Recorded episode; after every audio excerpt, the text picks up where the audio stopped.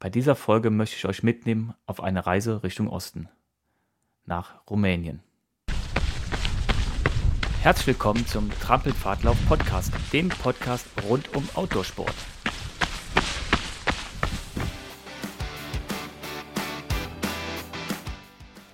Warum wir jetzt diese Folge noch zusätzlich einschieben, ich dachte mir, gerade Weihnachten ist genau die richtige Zeit. Die Zeit, um Geschichten zu erzählen. Die Zeit, wo ihr auch genügend Zeit habt, um auf der Couch zu liegen und Pläne fürs nächste Jahr zu schmieden.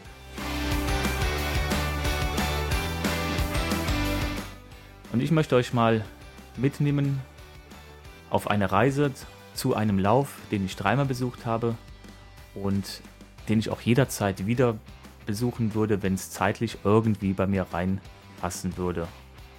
Ein sehr, in eine sehr ursprüngliche Natur, in die letzten Urwälder von Europa, zu tollen Leuten, mit toller Gastfreundschaft und ja, lasst euch jetzt einfach mal überraschen. Also, auf geht's nach Bukarest.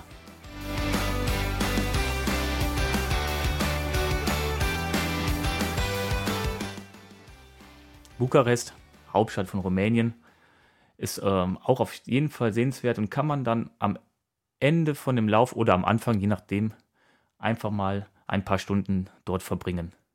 Ansonsten fährt man von Bukarest raus Richtung Transsilvanien, Richtung Karpaten oder eher gesagt Südkarpaten oder Transsilvanische Alpen. Rund, nach rund drei Stunden erreicht man dann Bran in der Nähe von Brasov. Ähm, wer sich geschichtlich ein bisschen bewandert ist, ähm, dem wird vielleicht auch Kronstadt was sagen. Dieses Gebiet ist alles ähm, Siebenbürgengebiet. Also man merkt auch noch die deutsche Prägung, gerade wenn man durch die äh, kleinen Orte fährt. Äh, lohnt sich auch mal anzuhalten und einen Spaziergang zu unternehmen. Also man sollte nicht nur zu den Lauf anreisen, sondern vielleicht auch noch ein bisschen Zeit mitbringen und äh, sich das ein oder andere Örtchen anschauen. Meine Geschichte soll aber nur von Bären, Glocken, Bäumen und Schnee handeln.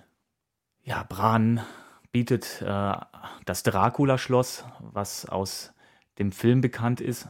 Ähm, diente auch nur als Filmkulisse. Dracula selber oder Graf Dracula äh, war wohl wirklich, es ist nicht erwiesen, ob er da war oder nicht. Er soll wohl mal da gewesen sein, aber es war auf jeden Fall nicht sein Wohnsitz, auch nicht ähm, sein Herrschaftssitz. Aber die Kulisse ist total klasse. Und gerade abends oder dann nachts beleuchtete Schloss. Ähm, es ist schon klasse. Und es dient als Start- und Zielpunkt für den Lauf, den ich 2014 bei seiner Premiere besuchen konnte, dem Transylvania 100K. Wie der Name schon sagt, ein 100 Kilometer Lauf. Damals gab es den 150 Kilometer.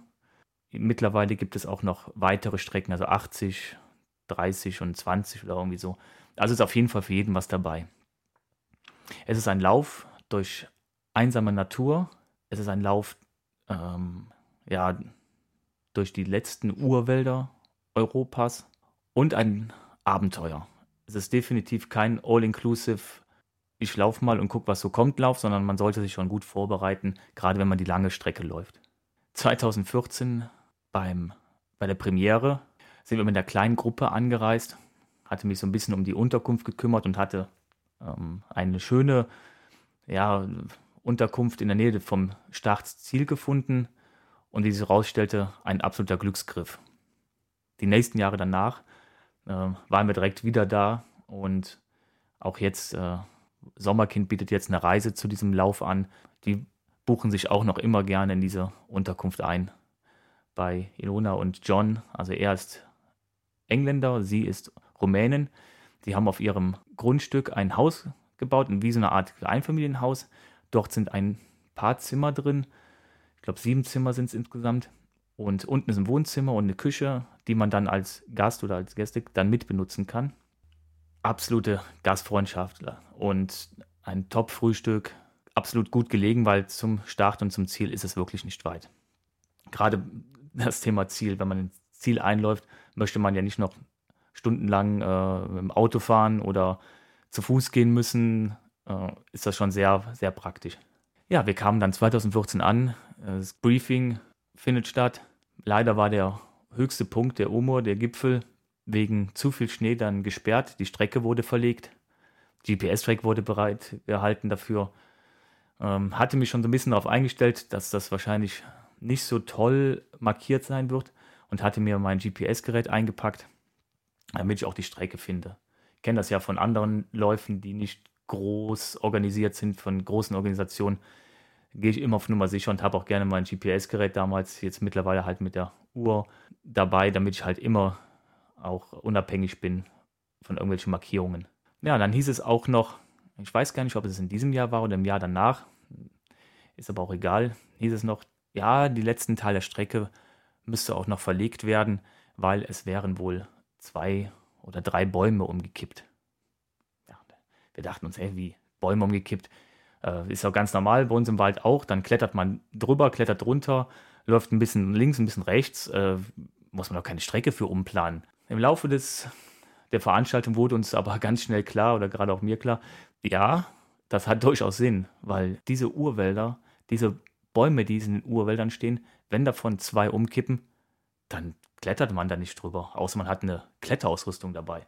Drumherum laufen ist auch nicht möglich. Das sind also riesige, riesige, fette Bäume. Also die kleinen Bäume in den Wäldern entsprechen unseren großen Bäumen. Und da klettert man wirklich nicht mehr drumherum. Ja, also musste die Strecke da auch noch umgeplant werden. Wir stellten uns ein auf dieses tolle Abenteuer Transsilvanien Mitte Mai. Es ging früh morgens um sechs los und direkt schon mal zack in den Anstieg rauf. Dann zieht sich das relativ schnell auseinander und man ist alleine oder halt nur mit ein oder zwei Mitläufern unterwegs. Und genau da kam dann die Trillerpfeife zum Einsatz. Der Veranstalter hat nämlich als Pflichtausrüstung neben äh, den diversen Sachen, die man sonst als Pflichtausrüstung hat, auch noch eine Pfeife vorgeschrieben. Eine Trillerpfeife.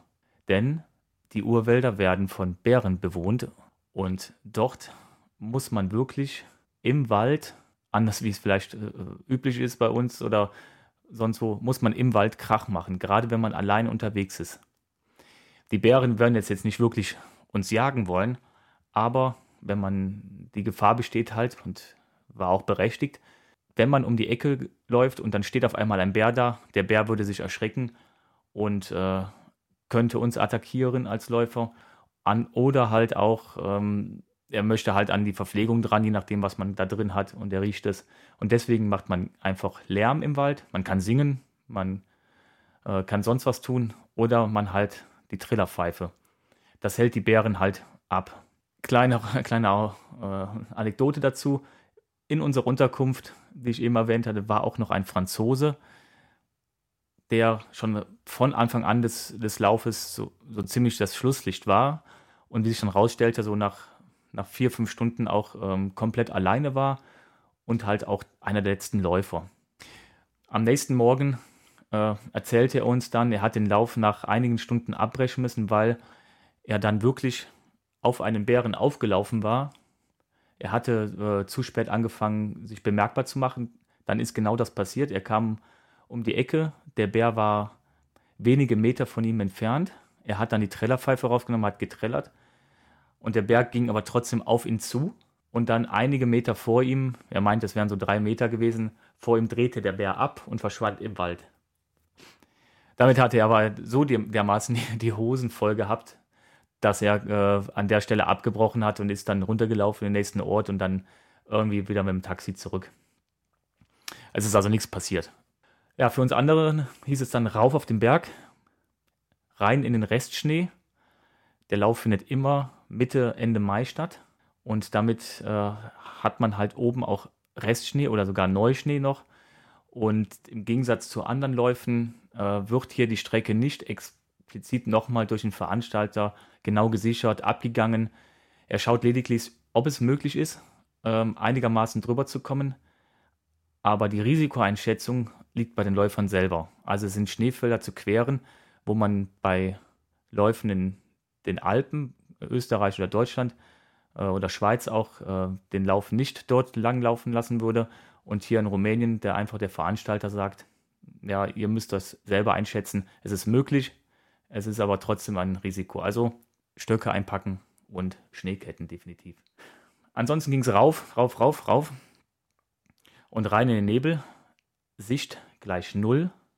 Und ich war echt froh, dass ich mein GPS-Gerät mit hatte, denn es ging irgendwie, das war aber glaube ich schon im nächsten Jahr. Ich verwechsel ein bisschen die, Leu die, die Jahre jetzt, das macht aber nichts von der Story her, weil es ging irgendwie rauf auf den, auf den Hügel und äh, man konnte die obere Verpflegung nur hören, aber nicht sehen. Äh, Im Nachhinein hat man auf dem GPS-Gerät gut gesehen, dass ich einige Male um diesen Hügel rumgezirkelt bin, weil ich musste definitiv zur Verpflegungsstelle, weil das ist ein Checkpoint und da wird man abgehakt. Und also habe ich sie dann irgendwann gefunden, nach einer gefühlten Ewigkeit und Tiefschnee und ähm, unten war es warm, das heißt, ich war dementsprechend nur kurz, kurz angezogen und stiefelte da oben rum und war schon überlegen, jetzt äh, lange Hose anzuziehen und Jacke anzuziehen. Hab's dann endlich die Verpflegungsstelle gefunden, rein, verpflegt, ähm, Checkpoint und die sagten dann, okay, von hier kommt dann die Rinne, die der Veranstalter beim Vorabend, beim Briefing bekannt gegeben hat. Beim Briefing hieß es nämlich, neben den umgestürzten Bäumen in dem einen Jahr, hieß es in dem anderen Jahr, ja, ihr kommt nach dem Anstieg zum Gipfel, geht es dann in eine Rinne. Eigentlich geht da ein Zickzackweg praktisch runter. Man macht rund 1000 Höhenmeter bergab dann und geht dann unten, läuft der Weg dann so aus und stängelt sich dann in den Wald. Durch den ganzen Schnee ist aber dieser Weg halt komplett zugeschneit und es ist praktisch eine Rinne. Und er sagte, das ist aber kein Thema, ihr könnt euch da auf euren Hintern setzen und da runterrutschen. Weil rechts und links ist halt, passiert halt nichts, ihr müsst halt nur irgendwie da runter. Da dachte ich, okay. Vom Gipfel an. Ja, Nebel, keine Sicht. Ja, mal langsam angefangen runter zu rutschen in irgendeine Richtung. Man muss sich ja vorstellen, man hat ja da seine Laufsachen an, man hat seine, seine Stöcke dabei und jetzt kein, kein Schlitten oder nichts und dann fängt man an irgendwie runter zu rutschen und jeder, der es ja schon mal gemacht hat, auf seinem Hosenboden zu rutschen, der weiß, wie schnell man dann wird und richtig bremsen kann man auch nicht. Also fing ich verhalten an, bremste dann nochmal komplett, um mich ein bisschen zu orientieren, weil die Sicht war wirklich fast null. Und siehe da, ich gucke runter und war direkt an einem Abgrund. Kurzer Schreck, äh, Füße in den Schnee gesteckt, dass ich erstmal sicher bin und nicht weiterrutsche äh, Stöcke reingerammt, GPS-Gerät raus, rausgeholt und geguckt, reingezoomt äh, und gesehen, ja, Holger, du bist so äh, 50, 80 Meter zu weit links, du bist nicht in der Rinne, du bist noch irgendwo am Berg. Also da äh, hatte ich das erste Mal dermaßen die Hosen voll, bin dann auf allen Vieren mit den Stöcken äh, in der Hand hoch, leicht hochgekrochen und versucht, diese, diese weg von der Kante rüber Richtung Rinne und konnte dann zum Glück relativ schnell sehen, dass ich die, die Rinne jetzt erwischt hatte und nach unten hin konnte man wirklich unter den Nebel drunter durchgucken und man hat gesehen, okay, es ist wirklich noch ein Weg runter, es gibt kein rechts und links irgendwelche Abbruchkanten, ähm, aber es war halt diese Rinne da. Ja, Hosenboden, runterrutschen, klitschnass, bis auf die Unterhose, auch äh, wunderbar, um sich dann anschließend schön einen äh, Wolf zu laufen. Ähm, und man wird so schnell, also versucht man immer wieder mit den Beinen zu bremsen. Zu dem Zeitpunkt hatte ich aber schon gut Kilometer und vor allen Dingen gut Höhenmeter in den Beinen. Aber ja, das Bremsen hatte dann äh, zur Folge, dass ich dann auch dann schön mir einen, einen Krampf im Innenschenkel zugezogen habe, weil man ja versucht dagegen zu drücken. Dann habe ich mich hingestellt, habe es im, im äh, Skifahrstil, ich bin kein Skifahrer, kann kein Skifahren, versucht. Das ging schon etwas besser. Ähm, ja, die letzten Meter waren dann auch spaßig, war dann ganz, war eine Gaudi. Ich habe noch ein, zwei Leute überholt in dem, im Rutschen. Äh, dann war es lustig, wenn man dann gesehen hat, okay, jetzt geht es jetzt zu Ende und unten ist wirklich auch kein Problem. dass der Weg lief wirklich so ein bisschen aus, der, der Schnee wurde dann flach. Also es war dann war wirklich absolut ungefährlich. Ja, mit durchnässten Hosenboden ging es dann weiter. Und dieser Lauf ist von landschaftlich wirklich extrem abwechslungsreich. Ja, das dann tiefe Wälder, hohe Berge, alpine Wege, äh, Forstwege, alles so dabei. Äh, die eine oder andere Hütte wird genutzt als Verpflegungspunkt und eine, eine absolut top äh, Verpflegung und vor allen Dingen total die lieben Menschen. Äh, viel privat organisiert. Der Veranstalter selber ist ein Engländer, ein verrückter Ultraläufer, der schon alles Mögliche auf der Welt gelaufen ist und der es zusammen mit ein paar Locals äh, veranstaltet. Macht da wirklich einen, einen tollen Job. Ja, auf jeden Fall ging es dann gerade bei dem ersten Lauf, war ich dann relativ früh allein unterwegs. Mein, mein Mitläufer äh, wollte das Tempo oder konnte das Tempo nicht äh, so halten. Und beim zwei, zweiten Abschnitt des Laufes geht es über eine Hochebene und äh, Markierungen gesehen, okay, auf der Hochebene schlängelt sich ein Bach entlang, so richtig schön wie eine Schlange. Und die Markierungen zeigten immer, dass man durch den Bach musste, durch den Bach. Rein, raus, rein, raus, rein, raus. Da stellt wieder, da war wieder der Vorteil, wenn man ein GPS-Gerät hat. Denn äh, man konnte relativ gut sehen, man kann diesen ganzen rein raus aus dem Bach einfach umlaufen, indem man ein bisschen links bleibt und einfach einen leichten Schlenker von ja, vielleicht 50, 60 Metern macht. Dann kann man oberhalb des ganzen Weges bleiben und nachher ganz komfortabel auf einer Brücke kreuzen. Die anderen Mitläufer haben das irgendwie nicht ganz verstanden, was ich da machte und was ich ihnen versucht habe zu erzählen und meint halt, ich müsste runter, ich müsste runter, ich wäre falsch. Und dann habe ich ihnen versucht zu erzählen, nein, ihr müsst rauf. Der Veranstalter konnte nur nicht anders markieren. Er hat die vorhandenen äh, Schneemarkierungen genutzt, um halt da sein Band ranzubringen, aber die sind halt immer nur genau am Flussufer gewesen. Das heißt, die, die Armen, äh, die jetzt ja kein GPS-Gerät hatten, die sind dann immer durch den Bach durch und wieder rauf. Ich konnte einigermaßen trockenen Fußes dann halt weiterlaufen und durch diese Hochebene, ein leicht sumpfiges Gebiet. Und ich weiß noch ganz genau, ganz am Ende, bevor es dann anfing dunkel zu werden, müsste irgendwie so bei Kilometer 70 gewesen sein, ähm, war dann wirklich nochmal ein Zelt, wo dann zwei Jungs in dem ersten Jahr da oben in so einem ganz einfachen Zelt kampiert haben, um die Läufer äh, abzuhaken, dass die über den Plateau drüber sind, bevor sie in den nächsten Ort absteigen, dass man sicher ist, dass die alle den Weg da oben gefunden haben.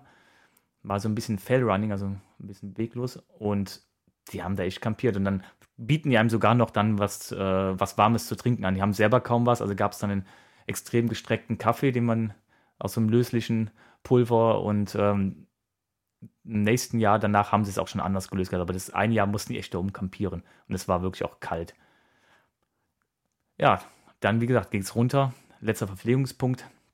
Und dann auch schon ab nach Bran. Aber der Erstausgabe war es noch so gewesen, dass man wirklich dann im Schloss den Zielanlauf hatte. Das heißt, man musste einmal durch den Schlossgarten durch, hoch zum, zum, zum Schloss Bran. Ist jetzt nicht wirklich sehr hoch gelegen. Aber wenn man schon die 100, 110 Kilometer ungefähr waren es dann in den Beinen hat, ist das dann schon echt fies und durfte dann oben die große Pforte öffnen. Und dann äh, hörte man nur unten aus dem Gewölbekeller so zwei Stimmen von zwei Frauen, äh, calm down. Äh, der Zielanlauf war dann praktisch unten im Gewölbekeller. Da saßen dann zwei Frauen, um sich ein bisschen vor der Kälte da zu schützen und haben dann abgehakt, äh, congratulations. Und das war's dann. Ähm, also, klasse. Es hat mich so fasziniert, dass ich direkt fürs nächste Jahr, für 2015, dann wieder gebucht habe, wieder den Lauf gemacht habe ähm, direkt einige Leute äh, im Schlepptau hatte. Wir haben diese Reise dann zusammen mit Sommerkind angeboten. Äh, wir haben den, den Lauf dann, war schon wesentlich mehr besucht gewesen. Und da hat sich äh, von der Strecke her auch wieder ein bisschen was geändert, wegen Wetter und, und solchen Sachen. Also wieder eine neue Herausforderung. Und es war wieder so gewesen, dass die Markierungen, na, schlecht waren. Also im ersten Jahr hieß es wohl, er hat 1000 Meter Flatterband ver, ver, äh, verknotet an den Bäumen insgesamt auf der Strecke. Im zweiten Jahr irgendwie, ich glaube, 3000 hat er gesagt und dann ging es auch schon los mit 5000 und jetzt mittlerweile, glaube ich, 10.000 Meter Flatterband. Also mittlerweile ist der Lauf gut markiert, aber im zweiten Jahr war es auch nicht gut. Und ich wieder mit meinem GPS und irgendwann äh, hat sich dann eine kleine Laufgemeinschaft gebildet, so nach einem, ja, nach einer Hälfte des Laufes ähm, ist man immer mal wieder zusammengestoßen. Äh, eine kleine Gruppe hat dann den Weg gesucht. Also es war der Alexander Giebler, der Martin Steinbauer und es war ein Mädel aus Australien, die Jess Baker, ähm, die für den Lauf extra da angereist ist. Und dann haben wir uns irgendwann zusammengetan und gesagt, komm, ich habe den GPS, ich kenne den Weg, es passt vom Tempo her auch ganz gut zusammen. Wir bleiben jetzt äh, zusammen.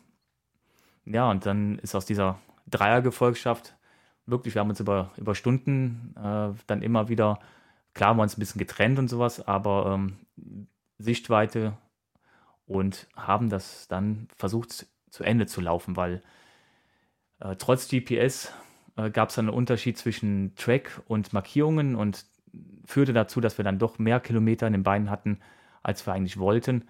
Und irgendwann in der Dunkelheit hörten wir dann, wir drei, oder waren es dann vier, ähm, Stimmen aus dem Gebüsch, Hilferufe und dachten so, das klingt nach einem Läufer. Haben dann versucht, ihn zu finden, haben ihn auch gefunden und haben äh, einen rumänischen Läufer gefunden, der im Gebüsch hockte und, und irgendwie vor sich hin brabbelte zwischen Englisch und Rumänisch. Wir haben es nicht genau verstanden.